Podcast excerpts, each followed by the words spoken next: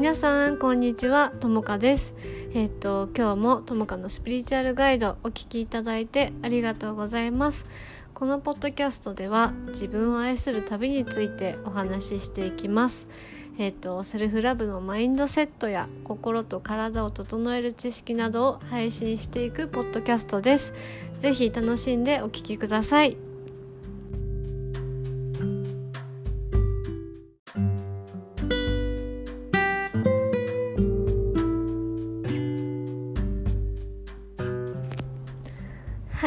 始まりました。ともかのスピリチュアルガイド第2章。自分を愛する旅。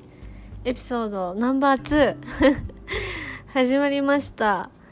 えっ、と今日はねあの番外編っちゃ番外編なんですけどもう日々生活していてあの私がね感じることすごい私の熱いパッションでもある部分をちょっとお話ししていこうかなと思います。はい。前提としてあの私はすごい世の中にもめちゃくちゃ言いたいことがある。今特に。本当に。もともとどっちかっていうとなんかいやこれって世の中のこれっておかしいよねとか自分の意見とかがちゃんとあったはずなのにでも周りと違いすぎてあやっぱこう感じる私っておかしいんだとか親が言ってることが正しいんだとかあの自分の気持ちがすごい周りに理解してもらえないっていうのがねすごいありました。ですごく特徴的だったのは本当に周りに理解してくれる人がいない全く自分の話に共感してくれる人もいなければあのただただ話を聞いてほしかっただけなのになんかそれはこうなんじゃないのっていうアドバイスを受けたりとかしてすごくやっぱショックを受けてたんですよね。うんでもそのやっぱりその時に感じたのはあやっぱり私って周りともしかしたらその愛の純度が違うっていうのも感じていたしあのなんだろうな人のことをすごくよくわかる私の場合は。だからみんなが自分の気持ちをやっぱ理解してないから人の気持ちにも共感しないし私は私の気持ちにやっぱり自分で共感してあげなきゃいけないっていうのをすごいね感じてずっと自分の内側とねつながってきたんだけどでそんな私が本当にみんなにちょっと伝えたいことがあります。今日はみんなっていうかまあ世の中に対してなんだけどあの日々ね生活してきてってすごく思うのが私はもっとそのみんなね自分のことを本当に大切にしてほしいと思っています。うん。で特にそのずっと感じていたのはやっぱりその周りのおかしさに気づかない。今日もやっぱりお話をね聞いてて思ったんだけどあの親がやっぱりちょっとおかしい人が多い。私が話聞いててもえ何なのその親っていう感じ？例えばだけどその体型のことに対してジャッジしてきたりとかなんかねあの死にたいって言ったとするじゃない？そしたらそんなこと言うのおかしいとか他の人はもっと苦労してるだとかあとはあののんびり屋さんすごいやさその子は優しいだけなのになんかトロトロしてないでもっとシャキシャキしなさいとかあとなんだろう、うん、本当になんか「え何その親ってちょっとおかしくない?」っていうような人がやっぱり多くってでも私たちの世代って世代の親ってほとんどなんかモラハラ気質だと私は思うのね。なんか優しくその子の特徴とかその個性とかを生かそうっていう親はまずいなくてとにかく普通に育てる。とにかく完璧に育てるっていうのが、まあ、私たちのその親の世代だったのかなっていうのがあると思います。でそこでやっぱ私たちがその学んできてしまったのはそのいつも正しくあるべき、うん、いつもみんなの普通に合わせるべきだしいつもそのなんだろうな自分がこう正しくあるのが一番いい状態っていうのがすごくあると思うんですね。いい人であったりとか誰か人に貢献する仕事をしなきゃいけないとか真面目に働かなきゃいけないみたいななんだろう理想みたいないい子ですよねだからいい子をよく演じるだから不足な自分を補ってる補ってる人すごいたくさんいると思うんだけど、うん、でそれでなんだろう私たちってやっぱ自分ダメなんだとか人と比べたりとかやっぱしちゃうと思うんだけどでも根底にはやっぱりその親から愛されたい周りから愛されたい周りから認められたい周りから受け入れられたいっていうのがすごくあると思うのね周りに対して。でやっぱりそのなんだろうなどっかで自分は嫌われてるんじゃないかって思ったりとかありのままの自分で生きられなかったりとかやっぱりありのままの自分が逆に分からなかったりとかすごいやっぱ外側にね目が向いてる感覚がすごいあってで私はこれをずっと乗り越えてきた。自分で内観してやってきたんですね。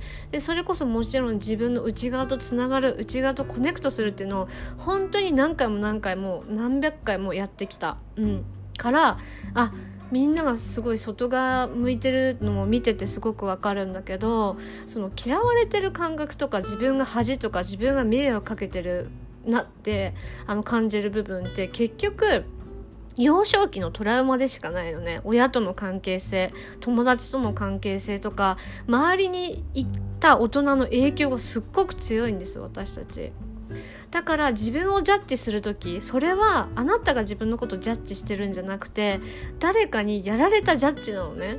でそれで私たちは自分を愛されないって勘違いしてなってしまってるの。でそのジャッジをしてくる相手も誰かにやられてきたジャッジなの。だからこれはもう誰が悪いとかじゃなくてもうずっと永遠に続くものだからなんでみんなが今辛いかっていうとそれを自分がね愛する自分を愛する人が増えることによってそれを止めることができるの。もう悲しい思いしないように自分は人にしないでしょそうやって。だから私たちは自分を愛するっていうのことが本当に今必要になってるんです。そうだから私はもう本当に声を上げて言いたい。みんなもっと自分を大切にしてほしい。本当に誰がねあなたを決めつけましたかっていうのもあるし本当にね誰があなたを傷つけた。うん。で誰がそのあなたを欠陥品って言った？おかしいって誰が否定した？誰があなたの話をジャッジした？っていうのも伝えたいし逆にね誰があなたの気持ちを共感してくれた？優しいね。あなたはあの自分がねおかしいんだと理解したかもしれないけどあの間違ってんのは私なんだって思っちゃったかもしれないけどでもそれは違う。あなたの感覚が正しい。そう。で周りの人たちは今それに気づき始めてるはず。でもみんなはこのポッドキャスト聞いてるってことはもう先に気づいてる人たちだと私は思ってる。そうだから私たちはもう生まれながらにしてもう気づいてるんだよね自分を愛さなきゃいけないって。その潜在意識レベルでは無意識レベルではこれを止めたいっても気づいてるはずなの。そう。でねそう。だから誰だってねその心の自分の感じてることを許してほしい。自分の存在を認めてほしい。愛してほしいしただただありのままの自分でいたい。もう頑張りたくなんかない。そう。でもねもう本当にそう。でも違うの。本当に違くて私たちはもうすでに持ってる。すでに価値はあるここに。うん。でね本当にこれも言いたいんだけど悲しいこと言ってくる人っていうのは本当にたくさんいます。ひどい人は本当にたくさんいるの。うん。だから自分を愛してあげてほしい。自分を愛することは何かっていうとその悲しい人たちから自分を守ることでもあるのね。そういう人たちに自分の価値を決めさせない。自分の価値を決めさせないというよりかはそう言ってきた人たちの言葉を真に受けて自分の価値を自分で決めてしまう自分にならないことが本当に大切。でそこからまた立ち上がるの自分の力をね取り戻すのみんなで。うん。なんか相手をね許さなくていい。いや傷つけてきた相手のことを許さなくていい。でもみんなが自分を愛せた時それは許せるはず。うん。で許しっていうのが本当に救いなのね。でこれは一人でやるもんじゃないの。誰かと一緒にやるもの。でいつも私はその許しの部分っていうのをいつもコーチングのねサポートのクラス半年間のサポートのクラスでは教えています。うんそうだからね信じてほしいんだよねみんなに。愛はいつも心にあるって。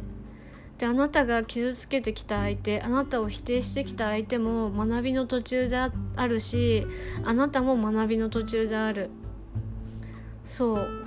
だから全部悲しい出来事は私は愛によるその奇跡の出来事にしかもう思えないしそうであると思ってる、うん、でみんなはいつもあの光の中にいるなって本当に感じています。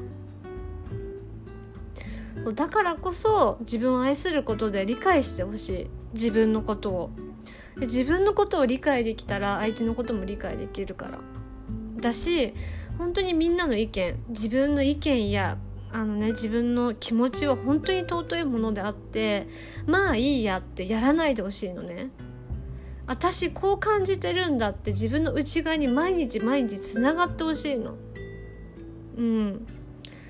感じてることを大切にしてあげてほしい。本当に否定してる自分も全て自分のことどう思ってるか周りのことどう思ってるかに対してそのままジャッジしないで受け入れてあげてほしいの。ジャッジジャッジしちゃう時もジャッジしてることを受け入れてあげてほしいの。本当にね。でこれは最後にみんなにねお願いっていうかあのそういう世界になったらいいなってあの私は思ってるのでお願いっていう形になるんだけどみんなはね自分のことを自分で愛する決断をしてほしい周りに認められるあなたになるんじゃなくて周りから必要とされる自分じゃなくてみんながねみんならしく自分らしく入れる世界に行く選択をしてほしいの。だから嫌なところから離れる勇気を持ってほしい。怖いよ。本当に怖いよ。友達がいなくなる時もある。私もそうだった。自分の魂のレベルが上がっていくたびに人間関係が壊れていったし。でもまたもし結ばれたいもしね必要だって人は必ず会えるって信じてる。人間関係もどんどん変わっていった。友達だってなくしたことある。でもそれは自分にとって必要だった。やっぱり。だから嫌なところからは本当に離れる勇気を持ってほしい。で愛についてなんとなく分かってるならその否定してくる人について周りの人に対しておかしいって思える強さを持ってほしい自分を肯定してあげる強さ私がこう感じるのおかしくて相手が正しいんだとかじゃなくて相手が傷ついてたから仕方ないって許すんじゃなくって周りがおかしいって思える強さを持ってほしいの。うん。あの本当にね強さって必要だよ。あの立ち上がる強さっていうのは。でも私はみんなできると思ってる。うん。だからみんなは弱くなんかないし強い。で大丈夫。いつも光の中にいる。っていうのを本当に毎日毎日毎日思っててで仕事以外でも私は本当プライベートその人から相談されることがやっぱりね多いんだよねでそこの中でやっぱり感じるのはとにかくその自分の価値を無価値だと思ってる人がめちゃくちゃ多いのと自分は今のままの自分で十分だって思ってるけど周りがそう認めてくれないから自分はもっと頑張んなきゃって思ってる人がすごい多いはず。うん。だからそういう人が周りに多いんだったらそこから離れるっていうよりかは私はこのままの私でいる。だから自分を愛さなきゃいけないじゃない。自分がそれに振られないブレブレしないように。そこを選択する強さを持ってほしいの。これが自分の人生を生きるっていう選択肢なのね。別にいいの。なんか自分を愛さなくても。でも辛いんだったらなんか自分が不足って感じちゃってて今の現状抜け出したいんだったら変わるっていう選択は絶対必要なのねこれは。うん、待っててもインスタグラムを見ててもこういうポッドキャスト聞いててもブログを見ててもあのね簡単に人は変われないだってそれは過去のトラウマみんなが幼少期から作り上げた潜在意識が作り出してるものもあるし二十何年間十何年間、まあ、何十年かわかんないよ。四十何年間それでやってきてこのポッドキャスト聞いただけただ YouTube 見ただけただ Instagram 見ただけただブログ読んだだけで変われるわけない。もっと深いものがあるからみんなの中には。私はそれを何回も何回も他の人のことを見てるしあの自分もそう体感してる。私こんなに傷深かったんだって初めてその時やっぱり分かったわけ。そうだから自分の内側とつながるって自分を変える自分の内側を見るって怖いことかもしれないけどでもそれをやらなかったら変わらない本当に。うん、変わることできない。で、内側っていうのは正直一人で見ることできない。だって内側見れたら、ね、ちゃんと自分の気持ちが分かって肯定できてたら、もうだってこんなポッドキャストなんか聞いてないもん。できるんだから自分で肯定して愛されてるって分かってて。だから私が見てる世界と今このポッドキャストを聞いてる人たちの世界見えてる世界全然違う。よ本当に違う。私が今見てる世界と昔見てた世界は本当に違くて私はすごい自分のこと恥だってすら気づいてなかった。周りが全部正しくってやっぱ私がおかしくって私は周りにその一生懸命合わせることをしてきたのね。だからすごい苦しくていつも自分がいないようないるような感覚。でどうししていいかもわからない。でもなんか毎日辛いんだよね。ってなっても必死に向き合ってきた何年間だったのね。みんなも同じってこと。だからその私がここで本当に伝えたいのはなんかそんな単純なものじゃないっていうのを理解してほしい本当に。ただちょっとポッドキャスト聞いてセルフラブできますとかそういうレベルではない本当に。うんこの問題っていうのはね。うん。結構その自分の人生についてとかその自分の大切さとか尊さとかを本当に理解してない人がめちゃくちゃ多いなって思いました。でそこを見る勇気もなければそのまあみんな今のままの現状でいいと思ってんだよね。うん、でも体はそうじゃないから自分の気持ちを我慢するなんとなく分かってたことを無理してなかったことにするとどうなるかっていうと全部自分の体ボディーが耐えてくれてる？でそれでも例えば変わんない場合は周りの人に悲しいことが起きたりとか宇宙は自分らしく生きさせるためにいろんな試練をねどんどんどんどん与えてくる。やっぱり。うん。だからもうここでちゃんと乗り越えるとか乗り切るとか変わるっていう選択肢をしない限りは人は変わることできない。そんなにねあ今も十分辛いかもしれないけどそんなに人生っていうのは甘くない？今まで何も考えないで生きてくる生きてくるとか生きるのに必死すぎて自分の内側を見てこないともうそうなっちゃう。まあみんなねそうだと思うんだけどでも何も考えないで生きていくと本当にこうなっちゃう。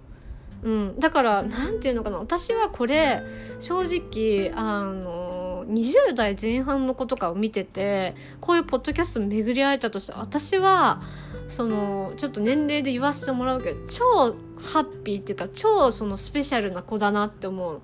周りとやっぱ違うなって感じる。うん。でそれぞれジャーニーがあるから年齢とか関係なくてその魂のそのタイミングでこう向き合わされる時は来るんだけどでもやっぱりその今の若い子若ければ若い子は本当に使命があるからもう何て言うんだろう。それを癒そうと思っても止めに来てるよね。やっぱり。もうおかしさ気づいてるし周りとめっちゃ合わないとか本当にあると思うの。うん。だけどそれはあなたがね愛されないんじゃなくてあなたが愛したい人だからなの。もうあなたの中には愛がいっぱいあってもう生まれてきた時にはもう多分愛の世界がある前提だと思って生まれてきたと思う。で私のこれは感覚になっちゃうけど私はねなんかすごいずっと自分の中でちぐはぐがあって私はなんか周りに愛されて生きてきたはずなのにえなんかなんか私周りから嫌われてる感覚あるとかちぐはぐが本当にすごかったのね。あそれがみんなの中にもあるかもしれない。うん。なんかみんなはねそのね愛されない人じゃない愛されなかった人じゃなくてやることがあるんですよこの人生で。だから間違っても自分の価値を下げない。人と一緒にしない。うん。そうだから自分らしくね生きることって本当にね大切なのね。ちょっとあの今日強いメッセージになっちゃったかもしれないけど私が本当に日々思うのはもう周りからも認められようとしないでって。周りに愛されようとしないで。あなたがあなたを愛してあげて。あなたがあなたを信じてあげて。あなたがあなたを認めてあげて。そういう人生の選択をしていってほしいって本当に心から思っています。うん。でねそのこのポッドキャスト聞いてまあ共感する人とかもうちょっと人生辛くて変えたいんだよなとかなんかよくわかんないけどどうしたらよくわかんないけど本当困ってますとか本当に初めそうだと思うのね。とんちんかん自分の位置も分かりません。周りのこと周りは否定してきますみたいな。本当にとにかく生きづらいみたいな完璧主義だし他人軸だし自分にすごい厳しいんですって自分のこと愛したりするのも認めたりするのもできませんって当たり前です。当たり前。一人じゃできません。うん。一人では難しい。もう一人でできる人はもう悟りを開けるレベルだからあのなんつうのかな。うん。あのインスタグラム見てるとすごい簡単に感じるかもしれないけどうん、全然簡単じゃないです。あのもっともっと深いものです。うん。なんかまあこれは修行なんだよね。言っちゃえば。みんなそれぞれ修行があると思います。うん。もう修行だからその一人でなんだろうな頑張ろうとか。だ自己流は事故るって感じ。だからすごくその自分の内側を見るっていうのは一人やると病むとこでもある。危ない領域でもあるから。私はあんまりその内政得意ってあの思ってる人に対しても例えば自分のクライアントさんで来たらセルフコーチングはその自分への問いかけ5回までに絶対してねとかって言ってるやっぱ危ないから暗くなっちゃったりもするしだからジャーナルの書き方はこういう書き方の方がいいっていうのがちゃんと明確にねあるのね。あの自分一人でそのセンターからずれないようにする方法っていうのがあってあのセルフラブのそのサポートクラスではそこもちゃんとあの教えてます。うん。であのこのポッドキャストを聞いてくれてる人にあのお知らせなんですけどあの 3days のあの、ね、フリーのねセルフラブのワークショップのあの動画をねあのギフトします皆さんに。是非これやってみてください。でやる時にあの気をつけてほしいのがあのねどういう意識でやるかが本当に大切であのなんとなくでやんないで。なんとなくやっても身になんないからで自分にとってやっぱ一番いいのってちゃんと自分がやってる行動を理解してあげるのが大切なんだよね。だからセルフラブのワークショップこれ受ける時にあのノート自分のノートに私はこのワークショップこういう理由でやります。例えば、えっ、ー、とちょっとなんだろうな。生きづらいから生きやすくなるヒントが欲しいからやりますとかいやもう自分は愛について学びたいからやりますとかあ自分には必要だと思ってるからやりますみたいなのをノートにちゃんと書く。私はこういう意図でこれをやりますって。で、まあ、3日間なんだけど、まあ、大体2時間ぐらい。結構そのハードです正直。内容がすごく深いものなんで結構ねハード。ハードだからまあその3日間連続でやるっていうよりかはあの1日おきにそのやっていただいてもいいと思うんですけどあの、まあ、やってもらってで、まあ、意図、ね、別のノートに書いてもらって、まあ、見るじゃない？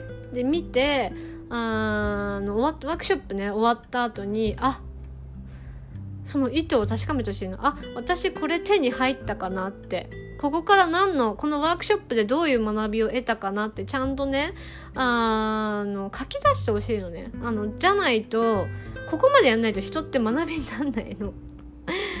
でこれ無料だから有料だからとかこれ本当に関係なくって、まあ、関係あるけどあのこれは本当に私のこのワークショップっていうのは本当に有料級のものであるのであのなんだろうな。あの結局人ってさお金出さないと本気出さないわけ。でそれは甘えだからね。うん。甘え。甘えです。うん。だからあのちゃんと、ね、自分のためにやってあげてほしい。で別に私個人的に言うのは別にやってもやんなくても正直どっちでもいいです。うん。あのみんなの選択だしねって思うけどまあ私がでも言えることは自分のために何でもやってあげてっていうのはね言ってあげたいかなと思い、うん、言ってあげたいね本当にね。だから別に私のためにやんなくていいっていう感じ本当全然。あの私ののためとかっていうんだったらもう別に私はそういう人嫌い嫌いっつうかえいい別にって感じ。なのね。本当に。自分のためにちゃんとやりなよっていう話なんだよね。うん。であの URL をね貼っとくので是非あのそこにログインしてあの、ね、参加してほしいんですけどであのワークショップと同じ感じでやってほしいのであの自己紹介とかねしてえー、っとやってくださいやるときは。でその吐き出しあのなんだっけ吐き出しっていうかその宿題とかがあるのね。で宿題とかもあの提出してくれる提出してください、うん、提出してくれると嬉しい。で私ちょっと個別に返せるかわからないんだけど、まあ、返せる時はま返すしその体験型のワークショップみたいなやっぱ同じ要領でやりたいのでちゃんとアウトプットもしてください。もうあの録画通りに一緒にね止めながらやってもらえるといいのであのうんやってもらえるといいかな自分のために。うん。あのこれ必要ですみんなに。うん。あんまりうん厳しく言うのは私も好きじゃないんだけどやっぱ気づかない人がいるから言わないといけないなって思ったんだけどインナーチャイルドとかまあ大体の悩みインナーチャイルドです。うん。過去に受けてきた傷。でそれは一人で見るものは一人で見ることはできない。うん。です。潜在意識の話なんで。だからそんなに浅いもんじゃないよっていうのは理解してもらって真剣にあのこのねワークショップをあのトライしてもらえたらいいかなと思います。うん、あんまりねその深さがやっぱり最初は悩んでるうちは分かんないと思うんででもやっぱ悩むっておかしいんだよね普通のことじゃない。うん私もすごい悩みがちが当たり前だったし人に話聞いてもらいたいとか理解してもらいたいっていうのがちょっと普通だったんだけどでも途中でやっぱり私はそれおかしいわって思ったのね。うん、でやっぱおかしかったからうん、だからよく自分の話もね自分で聞いてあげてほしいなとあの感じています。はいであのね URL 貼っとくちょっと Facebook のページをそのまま貼り付けるかあの LINE に登録してもらうかちょっとなあのまだ決まってないんですけどあのね添付？URL 貼っとくので是非ねチャレンジしてほしいです。うんで愛に包まれてほしいなって思っています。はい、で今日はねちょっと真剣な感じだったんだけど本当に今のままでね十分なのであの是非ねトライしてみてください。ではじゃあ失礼します。